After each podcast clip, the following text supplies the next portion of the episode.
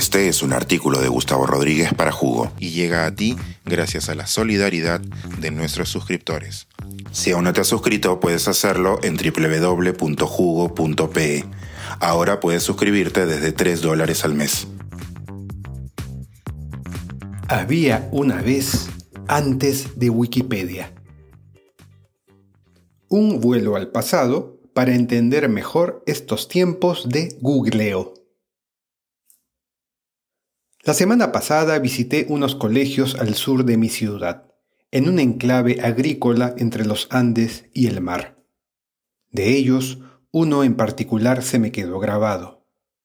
Llegué a él luego de que mi vista fuera arrullada durante un buen trecho por unos maizales, cuando el auto me depositó ante su construcción centenaria de techos altos.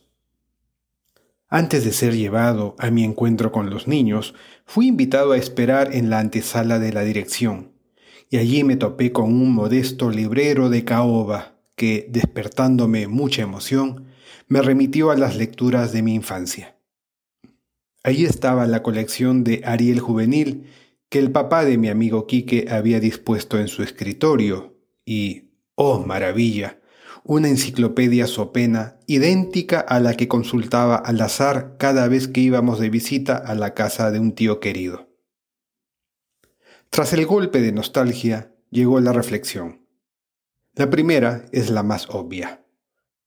Comparado con alguien de mi niñez, un chico de hoy gasta muchas menos calorías para encontrar información.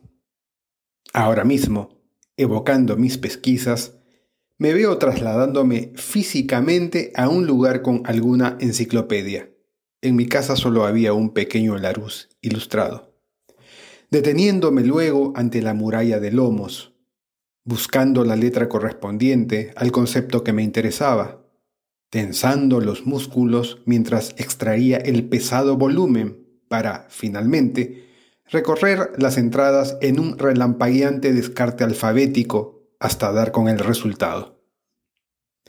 Si es verdad que valoramos más lo que más nos cuesta, aquel despliegue motriz y mental quizá haya hecho más memorable lo que mi generación encontraba. ¿Será posible que la abundancia de información que hoy aparece con solo escribir una palabra en Google haga que casi todo, a la larga, se convierta en ruido desechable? ¿Sabrán los niños de hoy buscar algo por orden alfabético? ¿Sabrán leer números romanos? Luego, mis divagaciones se ramificaron. Así como un niño de hoy usa esa enciclopedia con nitro que es Wikipedia sin cuestionarse demasiado su origen, ni yo ni mis amigos nos interesábamos en conocer el de las enciclopedias impresas. Pero, por supuesto, alguien tuvo que haberlas inventado. Alguien tan brillante como obsesivo que, con su trabajo, legó a la humanidad un motor poderoso para transmitir conocimiento. En la antesala de aquel colegio recordé lo que se enseña en la secundaria sobre el período de la Ilustración en Francia y la formidable tarea de Diderot y d'Alembert para publicar la que hoy se considera como la primera enciclopedia moderna, es decir, ordenada alfabéticamente, con un director que coordina con un equipo de redactores. En su caso fueron 21 los colaboradores iniciales, con artículos firmados, bibliografía de apoyo e ilustraciones. Pero quizá influenciado por mi admiración a Mendeleev, quien tuvo la audaz visión de ordenar todos los elementos del universo en lo que hoy conocemos como la tabla periódica, o tal vez porque Hollywood me estropeó el cerebro de joven y a veces caigo en la simplificación del héroe solitario, me propuse encontrar algún antecedente que hubiera inspirado a los insignes franceses. Y sí, poco antes de sentarme a escribir estas líneas, terminé encontrando un equivalente. Su nombre es Ephraim Chambers. En 1728, es decir, 23 años antes de la publicación del primer volumen de la Enciclopedia francesa, Chambers publicó su Cyclopedia, con el subtítulo de Diccionario Universal de Artes y Ciencias, que es considerada como la primera gran enciclopedia inglesa y con tal éxito que tuvo que ser traducida a varios idiomas.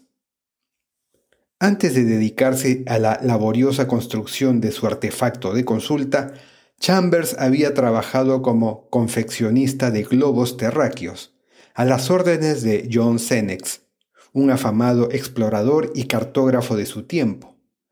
Y me pregunto si esa cotidiana visión a escala de nuestro planeta no ayudó a alimentar su ambición totalizante.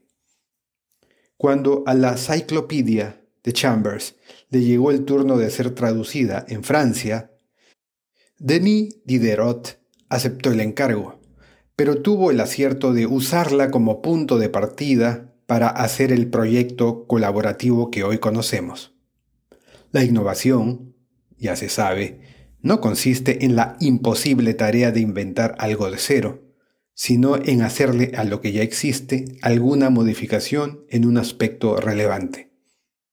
De hecho, y pinchándome yo mismo el globo, no terráqueo, Ephraim Chambers no fue un iluminado solitario y tuvo que verse influenciado por publicaciones anteriores que también tenían aliento enciclopédico.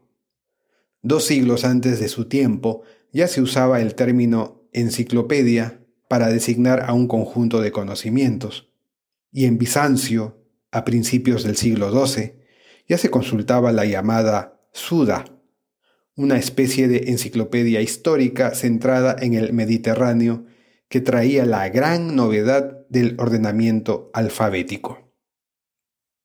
El mundo actual, tan interconectado por los hilos tecnológicos, hace más patente aún este espíritu colaborativo o acumulativo que siempre ha regido a los adelantos del conocimiento humano. Las ciencias avanzan luego del consenso. No obstante, es la determinación individual de algunos espíritus con voluntad de hierro, como Linneo, Chambers, Humboldt o Mendeleev, la que termina logrando inesperados atajos en la historia. Suscríbete a Jugo y espía en vivo cómo se tramó este artículo.